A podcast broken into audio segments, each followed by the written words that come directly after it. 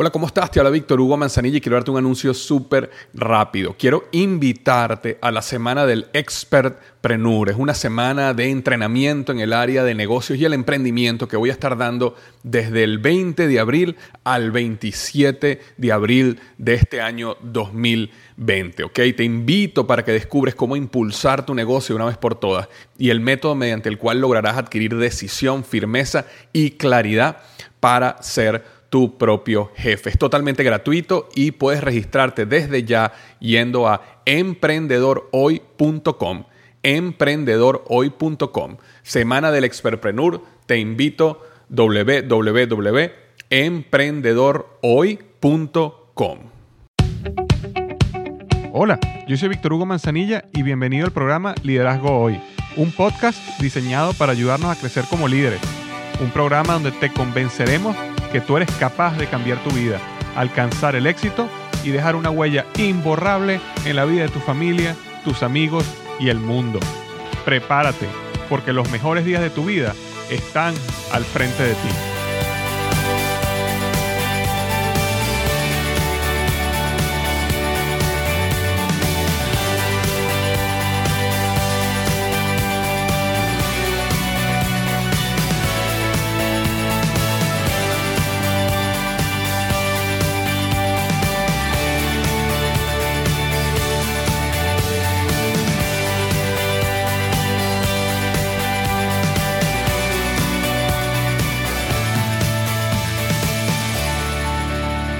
Hola, ¿qué tal? Bienvenido al programa número 20, episodio número 20 ya del podcast Liderazgo Hoy.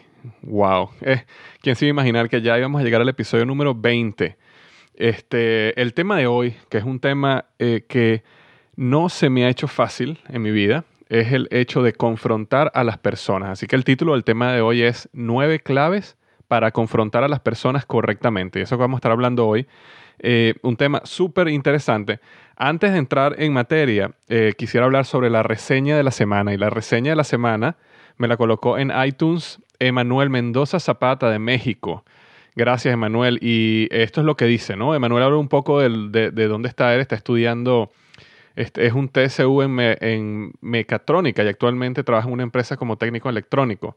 Al mismo tiempo, soy estudiante de ingeniería de automatización. A lo largo de esta carrera me he dado cuenta de que el hecho de saber técnica no es suficiente para tener un buen desarrollo. Estoy en un proceso donde veo muy lejos la meta.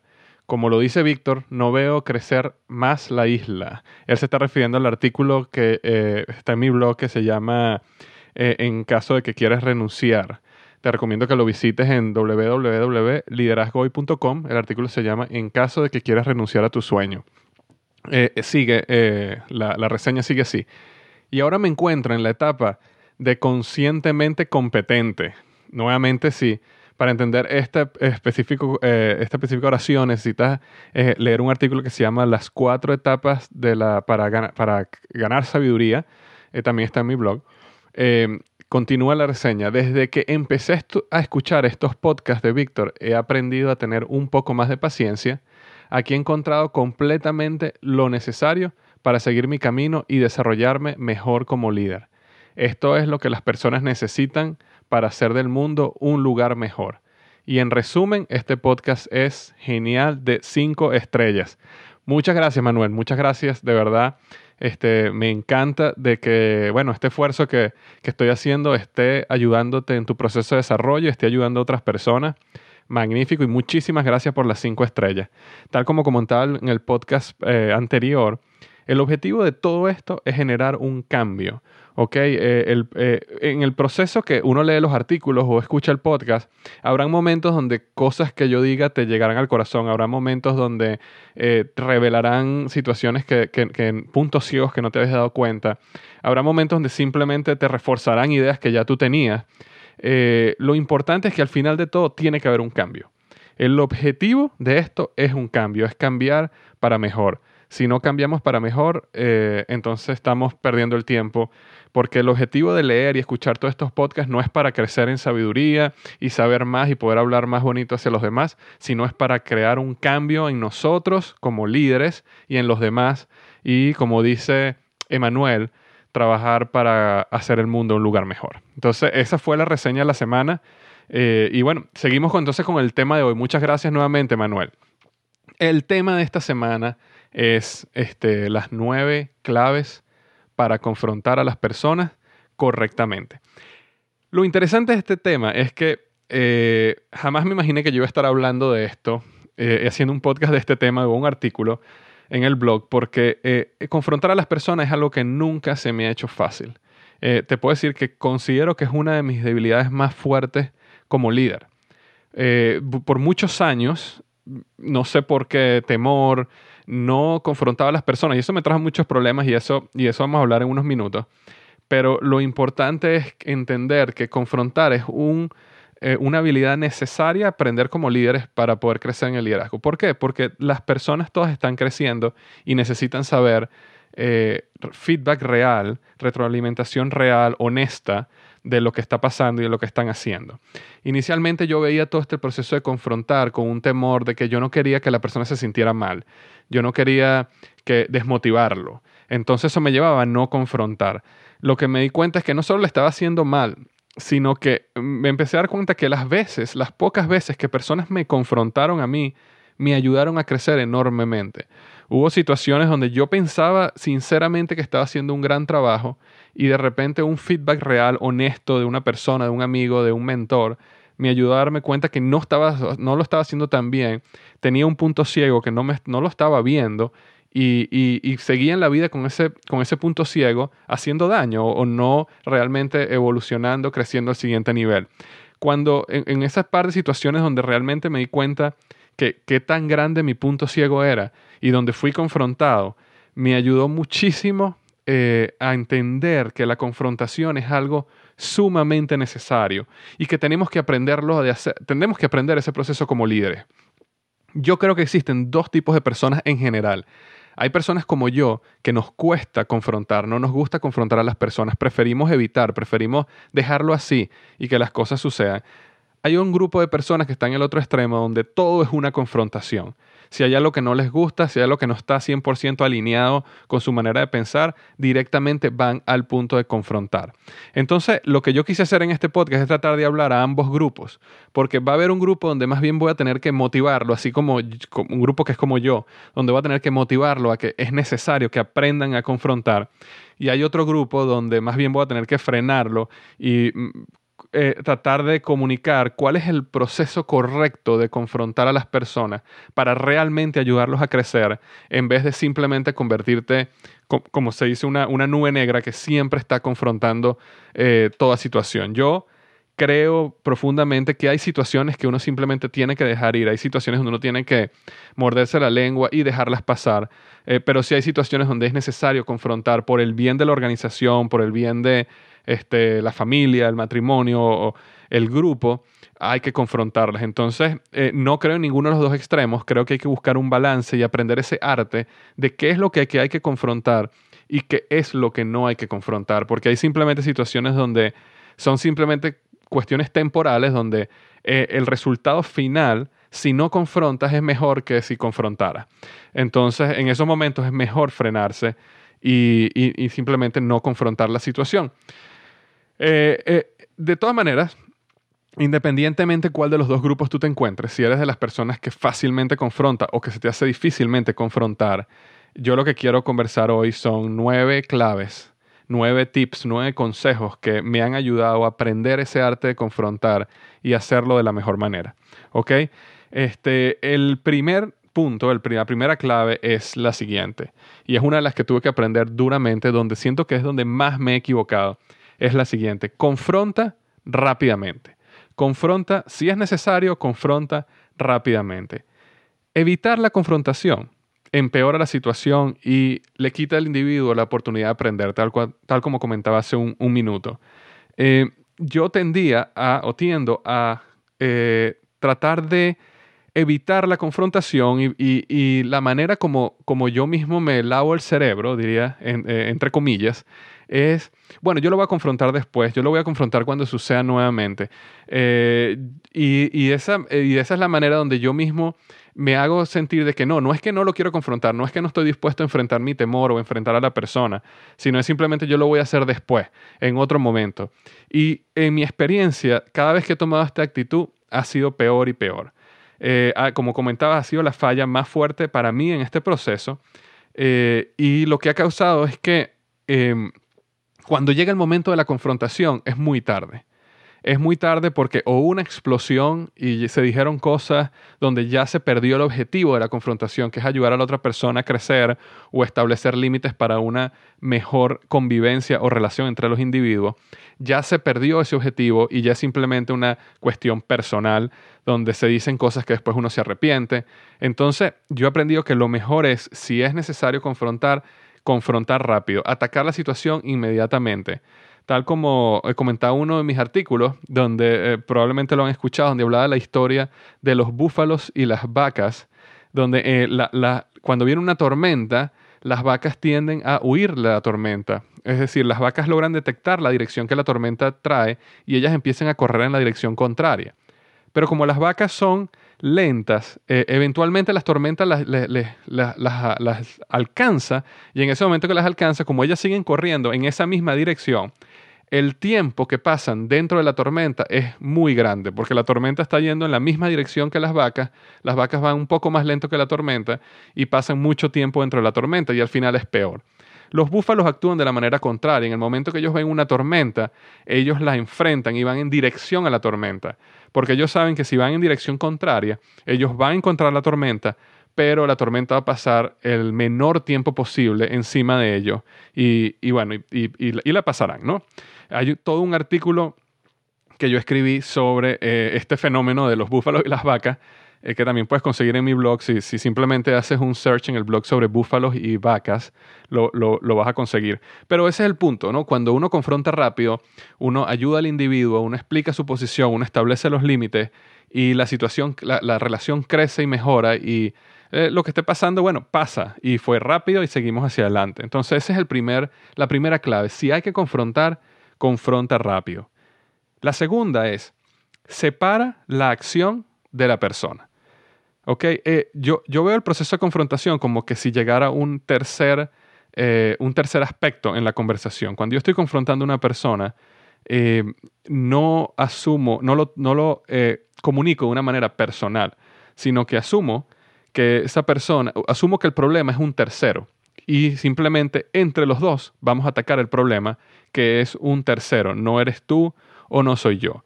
Eh, es muy diferente decir a una persona, por ejemplo, oye, yo siento que tú actuaste de una manera irresponsable en este proyecto, es completamente diferente a decirle, yo creo que tú eres un irresponsable.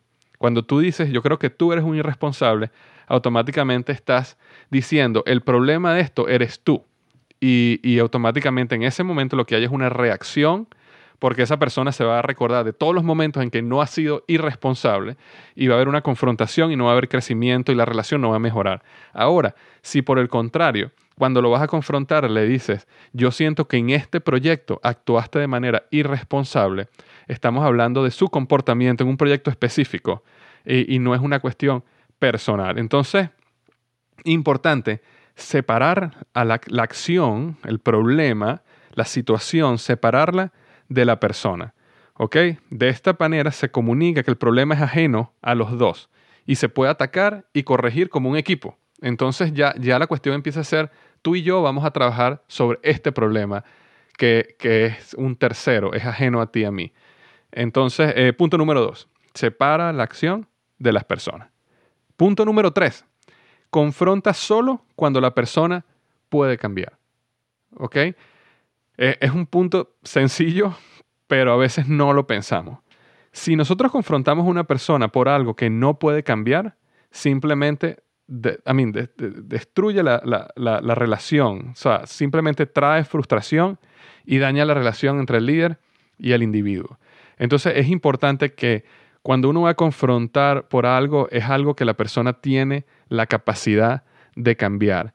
Si esa persona no tiene la capacidad de cambiar ese comportamiento o esa situación, es simplemente eh, mejor eh, evitar la confrontación y no, no confrontarlo, porque no, no va a haber manera de cambiar y simplemente vamos a frustrarnos ambos. Y bueno, uno como líder tendrá que aceptar esa situación y sucede muchas veces, ¿ok? Hay, hay, hay eh, situaciones donde uno como líder, porque una persona tiene unas cualidades maravillosas en un área, pero tiene a lo mejor unas oportunidades o unas deficiencias en otra, uno como líder toma la decisión de que sus sus capacidades y sus fortalezas son tan grandes en esta área y es tan importante para el equipo cuando esta persona contribuye en esta área que simplemente yo voy a tomar la decisión de aceptar estas otras debilidades en estas otras áreas y no voy a confrontar y no voy a tratar de cambiar porque eh, estoy claro y decidido a que mi objetivo es simplemente confrontar cuando la persona puede cambiar algo, no cuando la persona no puede cambiar algo o yo estoy dispuesto a dejarlo pasar. Entonces ese es el número tres. Número cuatro, siempre brinda el beneficio de la duda. ¿Ok? Siempre brinda el beneficio de la duda. Esto ha sido algo súper importante en las relaciones de trabajo, en las relaciones como líder, e inclusive en el hogar y las relaciones matrimoniales. Nosotros necesitamos partir del punto de que la persona tiene buenos motivos, buenas intenciones, de lo que, lo que sucedió eh, vino de una buena intención. Si nosotros comenzamos desde el punto donde normalmente por errores donde comenzamos, comenzamos desde el punto donde la persona tiene mala intención. Entonces ya ahí todo comenzó mal. Pero si uno comienza desde el punto pensando de que la persona tuvo buena, buena intención, buenos motivos, eh, eh, todo cambia. La manera como se habla, la manera como se confronta, la manera como uno aborda la situación es completamente diferente. A veces olvidamos que la mayoría de las personas son buenas y realmente quieren dar lo mejor de sí. Eh, cuando uno está en su organización, en su trabajo, en general las personas son buenas y las personas están trabajando fuertemente por hacer las cosas bien. Evidentemente hay sus excepciones, pero eh, en la mayoría de las veces las personas hacen las cosas con una buena intención y les salió mal o tenían un punto ciego o no se dieron cuenta de algo, todavía no, no están desarrolladas al nivel para hacer una tarea bien y no la hacen bien. Entonces, uno los confronta en ese momento, pero es mejor partir del punto de que esa persona siempre tiene una buena intención. Si durante el proceso de la relación te das cuenta que esa persona no tiene una buena intención, entonces ya es diferente, ya eso es otra historia y ya eso requiere otras medidas. Pero eh, inicialmente comienza con ese, dale siempre a las personas ese beneficio de la duda, de que esas las personas están haciendo las cosas con su mejor, eh, eh, con, las mejor ganas, con su mejor con el mejor motivo y la, mejor intención. Em, entonces, cuando nosotros internalizamos ese concepto, la, confrontación se hace muchísimo más fácil, muchísimo más productiva. Es el punto número cuatro. Punto número cinco. Sé específico. Sé específico cuando confronta. Si no puedes ser específico en lo que necesitas confrontar, probablemente el equivocado eres tú. Eh, cuando, cuando uno va a confrontar a una persona, es clave ser muy específico de qué fue lo que sucedió, cuál es la actividad, la tarea, la situación específica para que la persona pueda entender y pueda mejorar. Eh, por dar un ejemplo, comentarle a una persona que su presentación, una presentación que dio en el trabajo, estuvo deficiente, no es suficientemente específico. Si, yo le digo a una persona, mira, tu presentación no estuvo buena, eh, estuvo mala, eh, eso no es suficientemente específico. Ahora, por el contrario, si yo le digo a una persona, mira, a tu presentación le faltaron los datos de crecimiento de las ventas por región y los resultados del estudio de mercado, entonces ya lo hace mucho más específico. Ya yo estoy diciendo no, simplemente que tu presentación fue mala, sino que hay unos aspectos específicos de tu presentación que le faltaron. ¿Ok? Por ejemplo, eh, la introducción o como concluiste tu presentación, le faltó un poco de este, convicción. Las personas no percibían que tú tenías, que tú creías en el proyecto donde tú estás trabajando. Es importante que cuando te comuniques a las personas, eh, hables con convicción de lo que estás hablando. O es importante que cuando te comuniques a la organización, eh, los mires a los ojos, porque cada vez que hablas estás mirando al piso.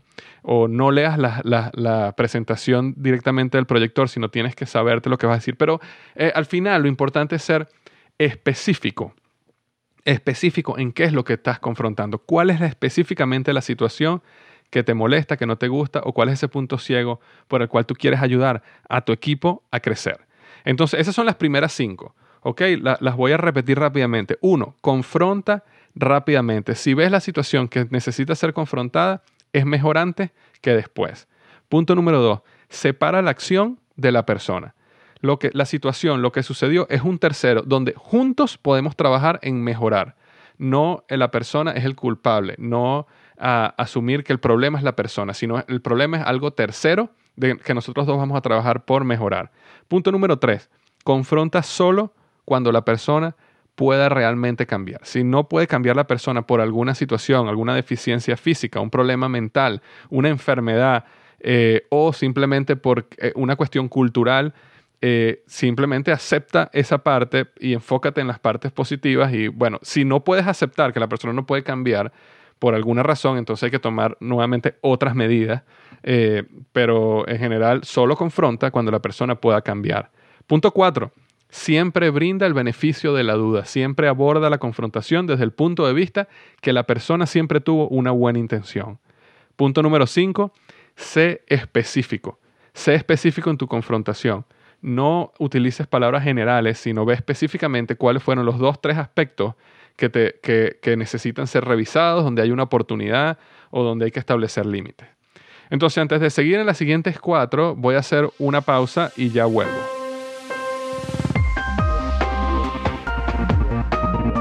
Hola, ¿alguna vez has querido comenzar un blog? Yo siempre he dicho que un blog puede ser la plataforma que te catapulte a tener éxito en cualquier área que tú tengas pasión.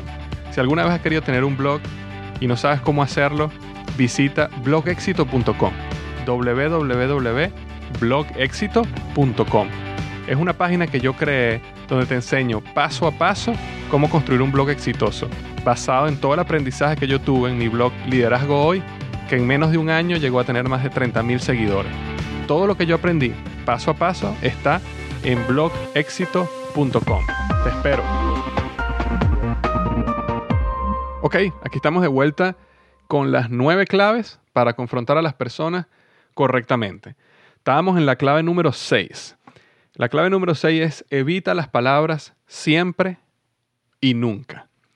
Las palabras siempre y nunca son palabras que implican, que son, son palabras absolutas y rara vez se aplican a la realidad. Constantemente utilizamos eh, estas palabras como siempre llegas tarde o nunca tu trabajo está a tiempo, siempre eh, lanzas la basura en el piso, e, ese tipo de situación, esas palabras son absolutas y realmente no se aplican a la realidad en la mayoría de los casos. Siempre habrán sus excepciones, pero en general no se aplican a la realidad. Estas palabras llevan la falla que tú quieres confrontar al extremo y causan una reacción inmediata por parte del individuo. ¿Por qué? Porque en el momento que, por ejemplo, eh, mi, mi jefe, por ejemplo, me dijera, tú siempre llegas tarde a la oficina, a, lo mejor yo estoy llegando, tengo un patrón de llegar tarde a la oficina donde eh, he llegado varias veces tarde a la oficina, pero en mi mente inmediatamente va a recordar las cientos de veces que he llegado temprano a la oficina y me voy a cerrar porque lo que tú estás diciendo no es verdad. Eso sucede constantemente, muchísimo sucede en las conversaciones eh, entre los matrimonios, que utilizamos estas palabras como siempre y como nunca. Realmente eso no es verdad. Y hay que tener muchísimo cuidado cuando las utilizamos Em, suponiendo que hubiera una falla repetitiva, es mucho mejor ser específico en la falla como en la cantidad de veces que se ha repetido antes de utilizar la palabra siempre o nunca. Por ejemplo, en vez de decir siempre llegas tarde, es, completamente diferente decir siento que existe un patrón de llegar tarde varias veces a la semana. Entonces ya no estás utilizando siempre, ya hay una información, ya hay una data detrás ok, o siempre estás llegando tarde o siempre te estás yendo temprano los viernes. Eh, entonces ya es, em, e, está siendo muchísimo más específico y no estás utilizando la palabra siempre y nunca. Em, ese es el punto número 6. Entonces evita las palabras siempre y nunca. Y solo utilízalas si realmente tienes la data y la información de que lo que vas a decir sucede siempre o nunca sucede. Punto número 7 dile a las personas cómo te sientes, ¿ok? Y aquí no estoy hablando en caer en manipulación, porque eso se utiliza muchísimo, manipular a las otras personas con sentimientos. Pero sí es importante comunicar cómo uno se siente respecto a lo sucedido. Si uno se siente irrespetado, manipulado, si te sientes dolido, si te sientes traicionado, uno debe comunicar ese sentimiento. Es importante para la persona entender las consecuencias de su acción. ¿Ok? Y de esa manera tú también puedes traer la situación a una perspectiva diferente, porque ahora es cómo yo estoy percibiendo una situación que tú hiciste, lo cual es diferente que una conversación absoluta donde lo que tú hiciste fue esto. Eh, por poner un ejemplo, si yo digo, oye, el hecho de que no hayas tenido la presentación lista a tiempo me hizo sentir, eh, perdón, hizo, me hizo ver delante de mi superior muy mal, me hizo ver como un mal líder que no tiene control sobre su organización. Y de verdad eso me hizo sentir muy mal porque yo trabajo fuertemente en que mi organización esté al día y tenga todo eh, bien y a tiempo. Entonces en ese momento tú le estás ayudando a la persona a entender cuáles fueron las consecuencias, cómo él te afectó y cómo te sentiste en ese momento. Entonces ese fue el punto número 7. Dile a las personas cómo te sientes, cómo te hizo sentir esa acción. Punto número 8. Dale a la persona un plan de acción para corregir el problema. No hay nada mejor que al momento de detectar un problema, colaborar con la solución del mismo.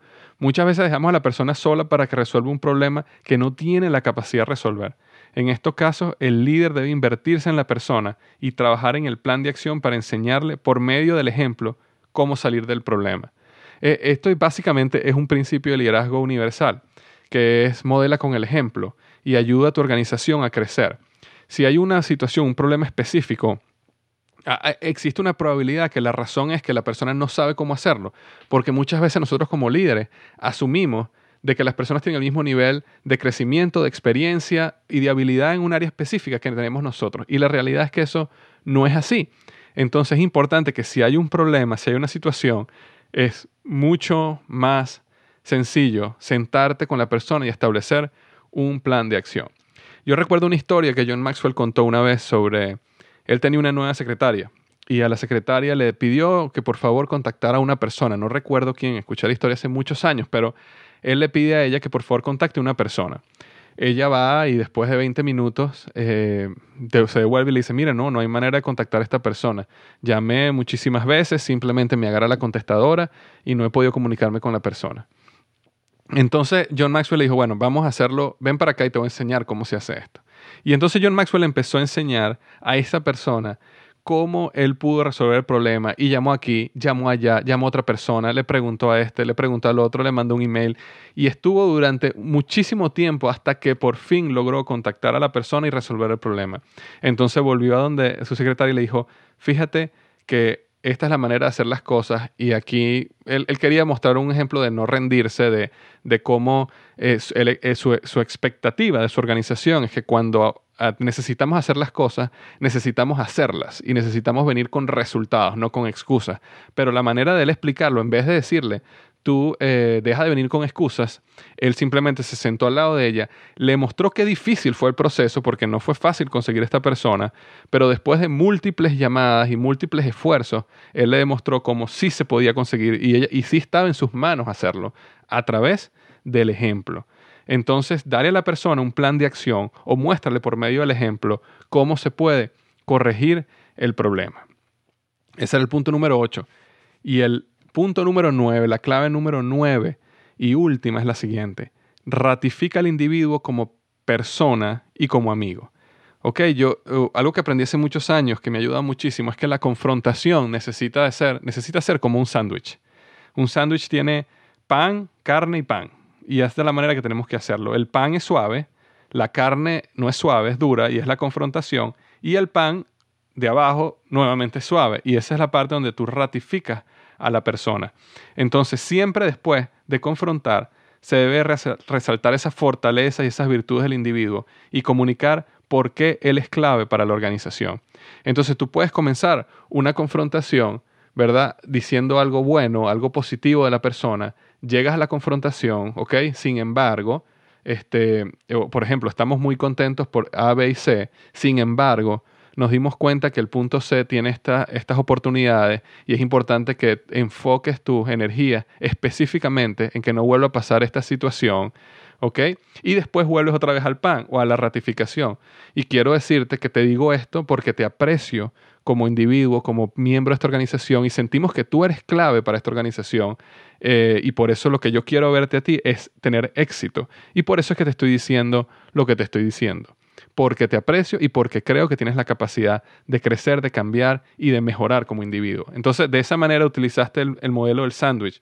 Pan, carne, pan y terminaste ratificando al individuo como persona, como amigo, como, como este, seguidor, si eres su líder, pero que al final él se siente de que eh, si, crees en él como individuo y que este problema, esta situación que confrontaste es algo que se puede mejorar, pero que en general tú crees, él, crees en él como persona y como individuo.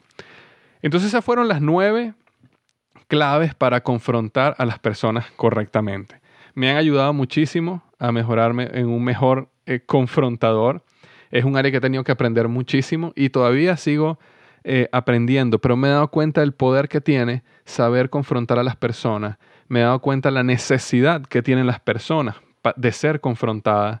Y muchas veces no solo la necesidad, sino el deseo que tienen personas de ser confrontadas, porque existe un gran número de personas que tienen una gran preocupación por sus puntos ciegos existe una gran cantidad de personas que realmente tienen un compromiso por ser mejor, por crecer y cambiar. Y cuando nosotros evitamos confrontar a esas personas, estamos haciendo un daño enorme, porque ellos nos están pidiendo a gritos que por favor eh, necesito que me observes, necesito que me digas honestamente en qué yo necesito mejorar. Eh, entonces, bueno, ese es el podcast de esta semana. Espero que te haya gustado, espero que te sea útil, espero que te ayude a cambiar y a mejorar como, como líder. Este, para cerrar, como siempre digo, eh, si te gusta este podcast, hay dos cosas que me puedes ayudar muchísimo. Este podcast está creciendo muchísimo en, en iTunes y en iVoox. Eh, depende de donde tú lo escuches, donde tú lo bajes. Me ayuda muchísimo si tú le das like, si me ayuda muchísimo si vas a iTunes y me dejas una reseña. Y por supuesto, si piensas que es cinco estrellas y me dejas una cinco estrellas, muchísimo mejor. Porque todo, todo este proceso donde no solo lo escuchas, sino que me, das feedback, me ayudas a, o le das like, me escribes la reseña, ayuda a otras personas que están buscando este tipo de información que aparezca. A medida que más personas escuchan el podcast, a medida que más personas le dan reseñas, el podcast va creciendo en los rankings y, este, y bueno, y eso ayuda a que más gente lo pueda conseguir cuando lo está buscando. Entonces te ayudo, te pido, perdón, eh, un favor es que me ayudes en ese proceso de hacer este podcast más visible y por supuesto recomendárselo a tus amigos, conocidos, personas que tú consideres que necesitan esto. Pero si específicamente puedes ir a iTunes o iBox y dejarme una buena reseña, darle like, eh, este, bueno, me, vas a ayudar mucho y te lo agradecería muchísimo. Y por supuesto, una buena reseña eh, puede salir en el, en el podcast semanalmente. Yo escojo la que más me gusta y la, y la menciono en público aquí en el podcast. Entonces eso podría pasarte a ti también. Muchas gracias y como siempre digo, recuerda que los mejores días están al frente de ti.